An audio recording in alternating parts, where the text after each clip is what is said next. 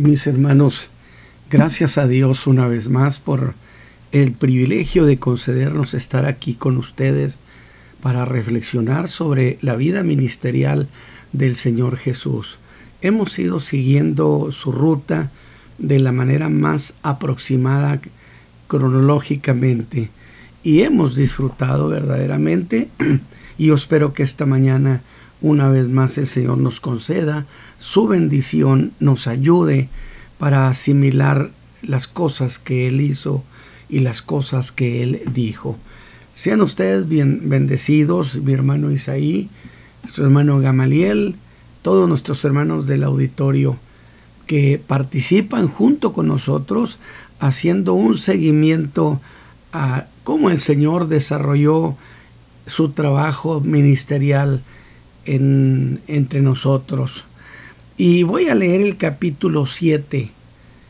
Y aunque voy a leer del versículo 22 hasta el 29, en realidad yo quisiera reincidir o reandar en mis pasos del mensaje pasado, porque hay muchas cosas que son muy importantes, eh, que conviene asimilarlas, entenderlas, para que entonces éstas nos ayuden a construir nuestra vida, nuestra vida de fe.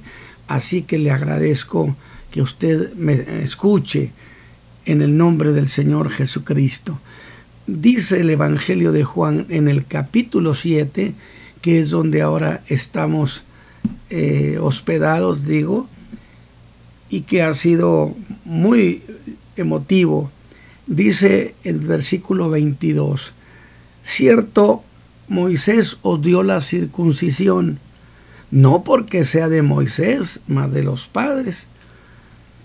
Y en sábado circuncidáis al hombre.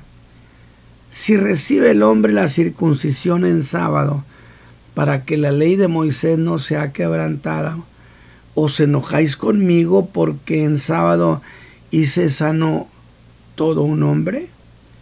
No juzguéis según lo que parece, mas juzgad justo juicio. Decían entonces unos de los de Jerusalén, ¿no es este el que buscan para matarlo? Y aquí habla públicamente y no le dice nada. Si habrán entendido verdaderamente los príncipes que este es el Cristo, mas este sabemos de dónde es y cuando viniera el Cristo, nadie sabrá de dónde sea. Vea cuáles eran los parámetros que ellos tenían para tener cierta certeza que se trataba del Mesías. Entonces clamaba Jesús en el templo, enseñando y diciendo, y a mí me conocéis y sabéis de dónde soy. Y no he venido de mí mismo, mas el que me envió es verdadero al cual vosotros no conocéis. Yo le conozco, porque de él soy y él me envió. Muy bien, mis hermanos, entonces es como si estuviéramos haciendo una nueva entrada al capítulo 7 del Evangelio de Juan, que dijimos a partir de aquí, desde el 7 hasta el 10 de este Evangelio, en realidad se hablan de las grandes confrontaciones, de las cosas que Jesús le dijo a la gente, las cosas que esto le dijeron, en qué terminó toda aquella labor de enseñanza que el Señor Jesús desarrolló y que están mencionados en estos, en estos capítulos. Así que mis hermanos, el capítulo 7 es una eh, pieza importantísima que nos introduce a unos seis meses antes de la crucifixión. Así que en la fiesta de los tabernáculos, el Señor ha llegado aquí a la ciudad. Pero con el mensaje pasado que prediqué el viernes, es que hicimos nuestra entrada al capítulo 7 del Evangelio de Juan. Y lo hicimos a partir de los versos 11 hasta el 15. Ahora, yo quisiera que usted tuviera en cuenta que a estas alturas de la narración de este Evangelio, el ministerio del Señor Jesús ha terminado en Galilea, que es donde dedicó la mayor parte del tiempo y donde hizo para esa gente la mayor parte de sus milagros. Por eso le habría de decir a Capernaum, si en Sodoma y Gomorra hubieran sido hechas las maravillas que fueron hechas en ti, se hubieran arrepentido, porque hizo la mayor parte de sus milagros en esta región. Pero ahora va a dedicar el tiempo que queda hasta la crucifixión a ministrar en la región de Perea. Sin embargo, en esta vez, en el capítulo 7, el Señor Jesús está en la ciudad de Jerusalén. Es la fiesta de los tabernáculos. Unos seis meses antes de la Pascua de la crucifixión. A estas alturas ya hay una manifiesta hostilidad hacia su persona. Por su parte, el Señor Jesús también habrá de endurecer su lenguaje. Y eso era cosa muy notoria. Como notoria era también que había mucha expectación por ver al Señor. Sin duda todos buscaban descubrirlo por allí entre la multitud, porque dice que le buscaban y se preguntaban, dice Juan, si habría de ir a la fiesta. Que yo digo, el Señor Jesús pesaba mucho en el ánimo de la gente. No olvide que los que más tenían odio era la gente de Jerusalén. Los que venían de las otras regiones no tenían hacia Jesús la misma hostilidad que el clan religioso y político había trabajado en el corazón de la gente contra el Señor Jesús. Así que el Señor Jesús llega a la fiesta, dije, y de inmediato se hizo la figura dominante y abre un diálogo con la multitud. El Señor Jesús nunca llega para ser uno del montón, llega para ser figura dominante. Y aquel que represente a Cristo tendrá que ser también figura dominante porque lo representa al Señor. Ahora, en esta multitud había dos corrientes de opinión que chocaban entre sí. En ellas se cuestionaba su calidad moral, diciendo unos, ¿sí? que era un engañador. Otros hacían defensa de él y afirmaban que no, que Jesús era bueno. Yo digo también Jesús es bueno. Conmigo ha sido muy buen Señor y ha tenido mucha misericordia de mí y de mi casa. Entonces, dije también en el mensaje pasado que aquello se había convertido en un campo de batalla entre estas dos opiniones o corrientes de opinión. Aunque esos comentarios se hacían en voz baja, por cierto, mis hermanos, y lo hacían así por temor a los judíos, que yo he dicho judío con mayúscula es el liderazgo, con minúscula es el resto de los judíos. Es cuando Jesús llega y da respuesta a aquellos que buscaban desprestigiarlo. Y lo hizo exhibiendo las deficiencias que padecían sus almas. Alabado sea Dios, porque el Señor conoce lo que hay en el corazón de cada quien. Escuche bien, una de esas deficiencias es que le oían admirados de lo que decía y la manera como lo decía. Oír al Señor los hacía sentir sin duda un extraordinario placer. Yo he tenido esa experiencia espiritual y definitivamente yo puedo narrar mil veces como lo hice, con, como lo he hecho con la estatua de Nabucodonosor, hablando de profecía, y lo he explicado cientos de veces. Pero cuando tuve esa experiencia, por razones muy particulares que no voy a aclarar aquí, Y el Señor me contó su victoria. Cuando Él me recontó esa estatua, me recontó quién era esa piedra. Dicha las palabras por el Señor Jesús tienen otro sabor. Definitivamente yo estaba maravillado. Seguro que era una delicia oírlo.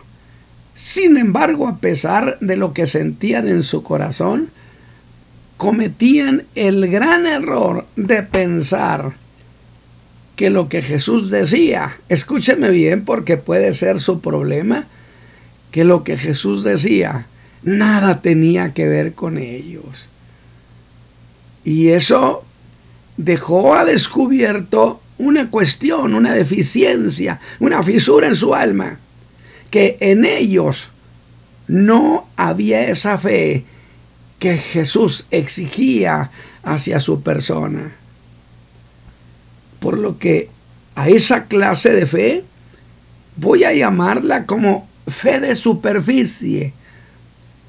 Una fe que no tiene arraigo y que se marchita pronto, rápido. Usted los oye muy animados y mostrando una especie de creer valioso, de calidad, pero cuando menos piensa el poquito tiempo ya se ha desvanecido. Porque creer en Cristo Jesús, mis hermanos, no es cuestión de qué bien habla, qué bien dijo. No, sino que el intento de Dios va mucho más allá. Y exige que usted crea en su Hijo Jesús, que crea en su Hijo como su Salvador, como quien pagó por sus pecados. Y hago énfasis en que deliberadamente estoy usando la frase una fe que se exige. Porque insisto, mis hermanos, mis amigos, es que creer en Cristo no es un ruego.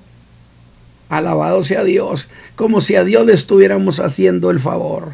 Dios no está mendigando que usted se arrepienta. Dios le está exigiendo que se arrepienta. Dios ordena y ha ordenado que su Hijo amado sea recibido por usted. Fue una orden. Porque mire, esto tiene una lógica. Si no fuera una orden el que usted se arrepienta y acepte a Cristo, ¿por qué habría de castigarlo? Y mucho menos con el carácter de castigo eterno a quien rechace al Hijo. Si a mí me invitan a una fiesta y no quiero ir porque no puedo, lo que usted quiera, pues no me van a meter a la cárcel por eso. Pero si al siguiente día llega por mí, llegan por mí para detenerme, entonces yo tengo que decir, luego entonces no era una invitación, sino era una orden. Pues eso es lo que es el Evangelio de Jesucristo. Dios demanda a todos los hombres en todos los lugares que se arrepientan. No hay duda que el Señor Jesús quería calar hondo en el alma de aquella gente. Porque el Señor sabía lo que estaba en riesgo era la eternidad de esos pobres gente, esos pobres almas. Y pone al descubierto esa deficiencia que le hemos llamado el creer superficial. Usted puede estar convencido, mi amigo, que Jesús es el Hijo de Dios. Y aún más, creer que Jesús pagó sus pecados en la cruz. Y aún más, creer que si lo invoca, usted habrá de ser salvo. Pues mire, le tengo esta noticia. Pues que con todo y eso, si usted no se decide a recibir al Señor Jesús en su vida, no se decide a comprometerse con Él, a invocarlo, a pedirle que sea su Señor, todo eso que usted tiene a su favor, nada le va a bonificar. Y a eso de no querer ir más allá con Cristo, el Señor Jesús descubre que eso le sucedía por otra deficiencia que le vamos a llamar la deficiencia de la voluntad. No querían. reconozco por la misma palabra de Dios que usted puede tener ahorita mismo, y se lo digo, puede tener la seguridad que Dios no violentará su libre albedrío, porque es la soberanía que Él le regaló al hombre cuando nos hizo, su libre elección, y usted diga, no quiero recibirlo. Puede ser que diga que no ahorita, que después, o que no le interesa, pero también le debo decir que ciertamente por ese rechazo lo juzgarán a usted. Porque Dios no nos dio a su Hijo, escúcheme bien, Dios no nos dio a su Hijo Jesús para que hagamos de Él una alternativa, una opción. No, señores, nos lo dio para que lo recibiéramos. Por cierto, la verdad es que Cristo sin duda viene pronto. No pierda usted la oportunidad de amistarse con Dios a través de Cristo. Mire el versículo 17. Dijo el Señor Jesús, el que quisiere, el que no quiere no haya manera, pero el que quisiere hacer su voluntad, allí está la doctrina, ahí está la palabra. Escudriñela a ver si viene de Dios. Y aquí quiero hacer una precisión. Al decir eso, Jesús ha puesto al descubierto la existencia de una ley espiritual que conviene que usted la tome en cuenta, la ponga frente a sus ojos para que la use. ¿Qué, cuál ley espiritual? Es que si alguno dice que no tiene fe en su persona, pero que sí quisiera poder tener esa fe, sabrá, puede saber qué verdad hay en Cristo. ¿Por qué razón? Porque cuando alguna persona, acuérdese de la oración aquella tan extraordinaria, que aquel hombre escudriñó su alma y dijo, no encontré más que incredulidad, Jesús, ¿qué más te puedo dar? Pero entonces ayuda mi incredulidad. Y el Señor Jesús trabajó su alma, la de ese hombre, y le hizo nacer la fe. De esa ley espiritual estoy hablando. Porque cuando alguien quiere, puede ser que diga, es que yo no hallo cómo. No, no, yo quisiera, pero no me ha nacido esa fe. Invóquelo y dígaselo. ¿Y sabe qué va a pasar? Que el Espíritu Santo va a desatar dentro de usted una operación que hará posible que algo empiece a suceder y en su vida pensante y reflexiva va a nacer la certeza de que Jesús es lo que dijo ser. Y eso sucede así, mi hermano, por una razón fundamental. Porque el Espíritu Santo es el que lleva al hombre al perdón. Es el que usando la palabra ese hombre está escuchando sobre Cristo Jesús, el Espíritu Santo lo trabaja y lo convence y le hace nacer la fe, la fe que salva. Y ese mismo Espíritu lo hace a usted nacer como una nueva criatura. Ve usted, yo le digo, ¿por qué no aprovecha e-, ese recurso que Dios ha puesto a nuestro alcance para que usted llegue a tener certeza sobre el Hijo de Dios? Yo le estoy planteando una cuestión muy importante. Es decir, porque muchos del auditorio están en esa condición. Muchos me han dicho, es que yo quisiera, pero no puedo. Y si él confiesa que él quiere, que él tiene voluntad, entonces si lo invoca, diciéndole al Señor, yo quiero, pero no he podido lograrlo. ¿Por qué no haces eso dentro de mi alma? Y usted vendrá a la conversión esta misma mañana, allí donde usted esté. Pídale a Dios que eso sea así, que así suceda. Hágalo. Y ahora por lo que le voy a decir. Volvamos a lo que estaba sucediendo ahí con esa gente en el capítulo 7. Al ver a Jesús hablando públicamente, los gentes que vivían en Jerusalén y que estaban enterados de la orden que había contra Jesús, sorprendidos dicen, ¿no es este el que buscan para matarlo? Y entonces apelan a una lógica, al sentido común, a reflexionar. Y sacan de esa conclusión que había una posibilidad sobre Cristo. Habrán entendido verdaderamente los príncipes que este es el Cristo.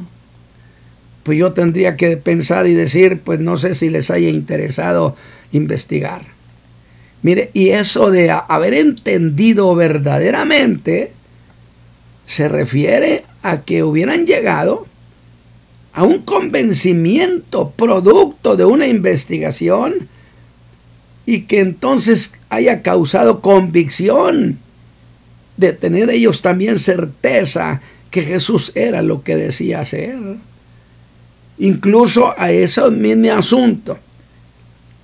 Me parece que el apóstol Pablo da una respuesta extraordinaria, diciendo, miren, si hubieran conocido, si hubieran conocido, nunca hubieran crucificado al Señor de la Gloria. Definitivamente quiere decir que no conocieron nada de Jesús. ¿Por qué? Porque no quisieron, porque no les interesaba, porque no pusieron su voluntad. Por eso yo le estoy diciendo esta, esta mañana, revise si en usted hay voluntad. Si eso sucede, usted va por buen camino. Esa es la gran cuestión. El alma de cada hombre o mujer debe interesarse en entender quién es Jesús. Y yo estoy apelando a usted que revise qué tanto le interesa entender quién es Jesús. Y se le interesa si usted tiene voluntad.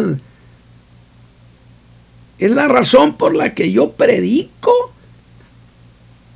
y razono esta fe con mucho cuidado para porque predicar es dar información acerca del Hijo de Dios. Y yo no, ningún predicador. Debemos darnos el lujo de decir cualquier cosa. Tenemos que asegurarnos que lo que decimos, la escritura lo autoriza. Alabado sea Dios. Por eso yo le doy información del Hijo de Dios a través de estos mensajes. Le cuento, le digo sus palabras, trato de razonárselas para que entonces usted las escuche y esa palabra oída sea trabajada en su mente, en su entendimiento, en su reflexión y llegue a convencerse, porque Pablo dijo, yo persuado a los hombres. Yo le doy información con la que usted debe trabajar y llegar a un convencimiento de quién es Cristo Jesús, a quien Dios envió, mis hermanos, para que ejecutara el más grande rescate jamás hecho en la historia del universo. El Hijo de Dios dejó su gloria. Se hizo uno de nosotros entró al territorio hostil dominado por Satán en esta tierra. Se sometió a tiempo y espacio en el cual nosotros vivimos. ¿Sí? Y en la cruz pagó, escúcheme bien, le pagó a la justicia divina nuestra deuda.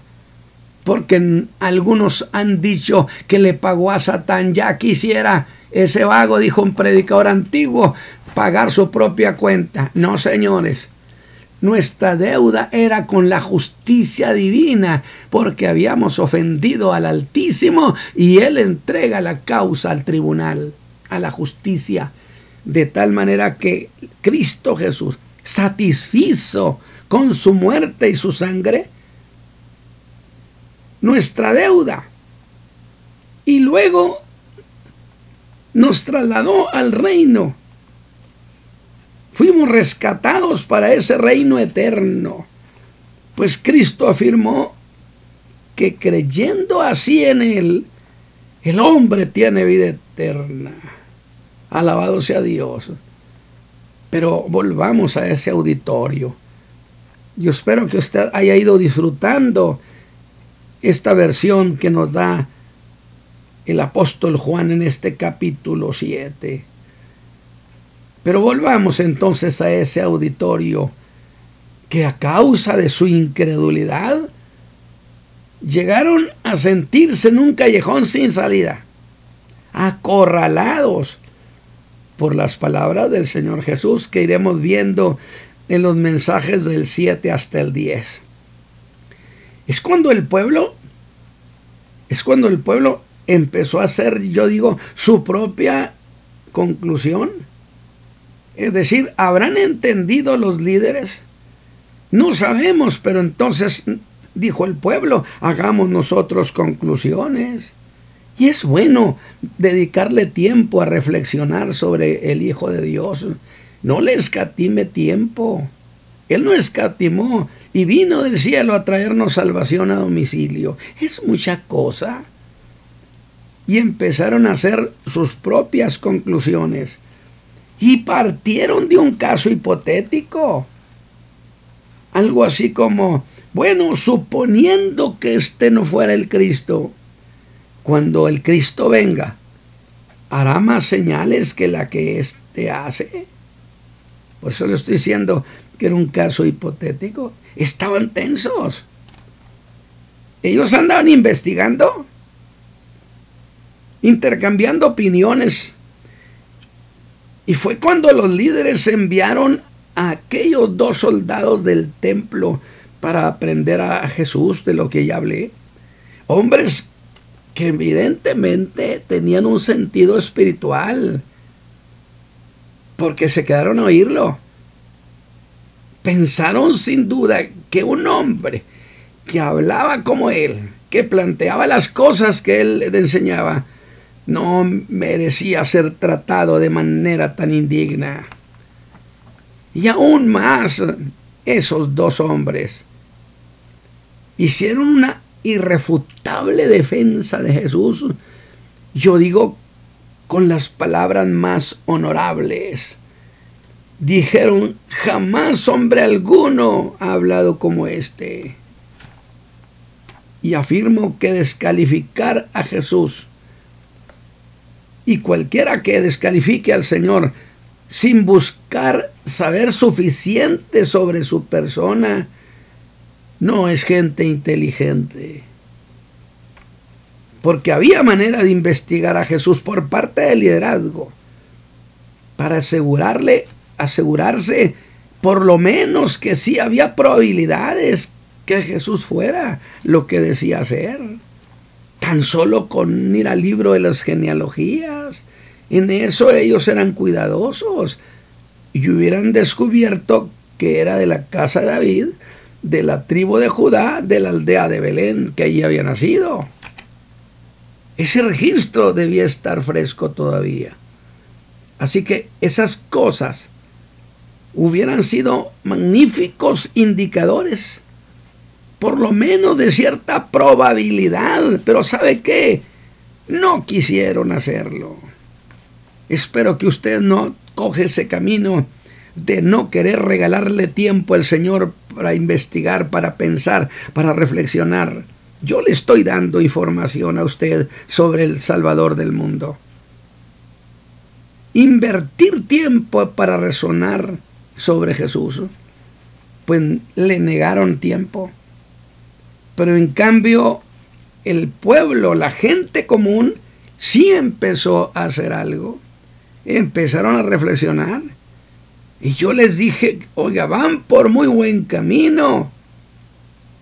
Se pusieron a reflexionar sobre Jesús. A mí me, me fascina cuando alguien que no conoce sobre el Señor Jesús empieza a preguntar y explíquenme y díganme. Quien le explique tenga cuidado de ser muy verdadero en lo que usted le dice. Cuidado. Porque ellos empezaron a reflexionar para ver qué había a favor de Jesús. Y empezaron reconociendo sus milagros. Pues dijeron, nadie hace más señales que Él. Pero no solamente dijeron hace más señales que Él, sino dijeron nadie ha hablado como Él. Y en otra parte nadie enseña como Él. Ve usted estos tres frases, nadie hace más señales que Él, nadie habla como Él y nadie enseña como Él. Alabado sea Dios. La declaración que hasta allí que hicieron yo dije, estaban diciendo que Jesús es único y les aplaudiría. Y diría, usted ya saben muchas cosas de Jesús. Vaya conmigo, estoy hablando de gente que sabía muchas cosas de Jesús. Y eso es bueno. Porque quizá usted como ellos, que me escucha esta mañana, sepa muchas cosas de Jesús. Pues yo lo felicito. Pero le voy a hacer una advertencia, que con todo y eso, si usted no se arrepiente, lo invoca para que le dé salvación, usted no tendrá esa salvación. Únicamente quedará en que se enteró de muchas cosas sobre la persona de Jesús, pero que no lo recibió. Y en el verso 27, en esa investigación que esa gente estaba haciendo, se encontraron en un callejón sin salida. Y allí se detuvieron. Qué pena. Dijeron, es que Jesús es de Nazaret. Dice usted, en esa investigación, un dicho popular le cerró el camino a su salvación. Y hasta ahí llegaron, ya no supieron qué hacer con el dicho popular. Dejaron la búsqueda. Yo le pregunto a usted que me escucha esta mañana, ¿ha usted abandonado ese intento que alguna vez hubo en su corazón? Creo que es el caso de muchos que se guiaron por un antiguo refrán popular que de Nazaret no salía nada bueno. Y dijeron, fíjese bien, vaya conmigo. Entonces, pues si eso dice el refrán popular, que es lo que le llaman la sabiduría popular, ¿no? Entonces este no es el Cristo. Esa gente representa a los, a los que dicen, escúcheme bien, porque estas son objeciones que nos hacen. Es que yo soy muy práctico. Yo no me complico la vida. Así dice la sabiduría popular y con eso tengo. Si el refrán dice que de allá no sale nada bueno, pues entonces Jesús no es lo que dice ser. Pero bien ha dicho la gente que es pensante, dirigiéndose a esos que son muy pragmáticos, muy prácticos, que normalmente los que se precian de ser muy prácticos, generalmente llegan a estar equivocados al final. ¿Sabe por qué? Porque resuelven las cosas pensando a corto plazo y olvidan las consecuencias ¿sí? De las que están a mayor distancia. Ellos resolvieron supuestamente el problema con ese dicho, muy práctico, pero perdieron la eternidad. Alabado sea Dios. No cometa usted ese error. Entonces, en su reflexión, no sea usted un práctico simplista. Lo, es que eso lo llevó a juzgarse su destino eterno en un refrán juzgando a Jesús de esa manera. Pero entonces juzgándolo de esa manera, exhibieron otra de sus grandes deficiencias de este auditorio. ¿Cuál, hermano? La deficiencia del criterio, que mostraba cuán superficiales eran sus opiniones. Juzgar cosa alguna por un refrán no es serio. Y yo le estoy diciendo, sea serio porque se trata del Hijo de Dios, su majestad el Rey. Es lo que quiero clavar en su alma, sea serio en esta, en esta cuestión. Y es la deficiencia de muchos que no son serios sobre Jesús, el Hijo de Dios. Son superficiales sus opiniones. No son serios en las cosas eternas. Pero sabe que esa indolencia causada por esa manera de opinar hizo que le restaran importancia al Señor Jesús y les costó morir en credulidad. Jesús los había sentenciado, en vuestros pecados moriréis. Y después que usted muere, ya nada puede ser cambiado. Al Señor Jesús se le invoca, se le busca mientras usted tiene vida. No se dé el costoso lujo de ser indolente hacia persona tan gloriosa como el Hijo de Dios. ¿Qué les costaba cerciorarse si Jesús era lo que decía? ¿Qué le cuesta a usted darle importancia a cerciorarse de quién es Jesús? Pero ellos hasta ahí llegaron con su investigación y apoyados en ese criterio decidieron que lo que conocían de Jesús era más que suficiente para decir que no era el Cristo. Es usted, he visto como algunos en mis 50 y casi 55 años de ministerio, cómo juzgan la fe en Cristo. Es que porque algún conocido o algún familiar llegó a convertirse a esta fe y que luego abandonó el camino y apoyados en el fracaso de ese conocido o de ese familiar, defienden su rechazo diciendo, ¿para qué comprometerme para andar igual que él? Pero yo tengo cerca de 55 años de haber recibido Cristo. Y aquella experiencia no fue una mera emoción. Porque con toda justicia se ha dicho, mis hermanos, Alabado sea Dios que una emoción dura solo tres días. La mía tiene 55 años. Entonces algo tiene que tener de verdad. Y a usted le digo, no se quede con la objeción de lo que otros dijeron, de lo que otros hicieron. Es que es de Nazaret. No, conózcalo a él que Jesús no sea el predicador, no sea el que salvó a este predicador, sino que sea el Salvador que lo salvó a usted, que lo salva a usted.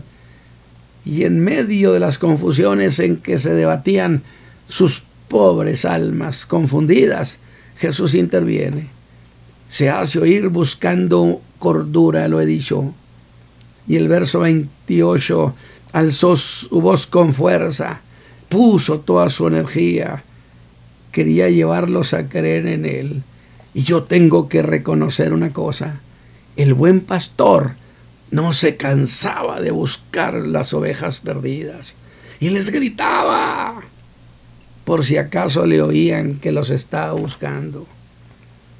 Clamor que sin duda se ha oído por siglos en el mundo a través de los predicadores. Eso es lo que yo estoy haciendo esta mañana. Por eso le estoy diciendo, sea serio sobre la persona de Cristo Jesús. Porque yo sé que si usted toma con seriedad las cosas eternas, ahora mismo el Espíritu de Dios estará participando en sus corazones. Se estará dando en usted una lucha intensa por decidir y Jesús cierra ese intento diciendo, a mí me conocéis y sabéis de dónde soy. Sin embargo dijo, ustedes no saben quién es el que me envió. Padre eterno, que esta mañana que he presentado la palabra, las ideas, que he comentado lo que tu Hijo amado Jesús dijo, Señor, que tu Espíritu Santo nos apoye con el poder de su gracia de tal manera que el mensaje sea aceptado, que las ideas sean llevadas al alma, al corazón de quienes me están escuchando o de quienes van a escuchar después el mensaje. Yo te ruego que suceda, Señor, la conversión en muchos, que vean a tu Hijo amado con toda reverencia, con amor, con cariño. Por Cristo Jesús te lo ruego, Padre eterno. Amén. Gracias mis hermanos, que el Señor les guarde.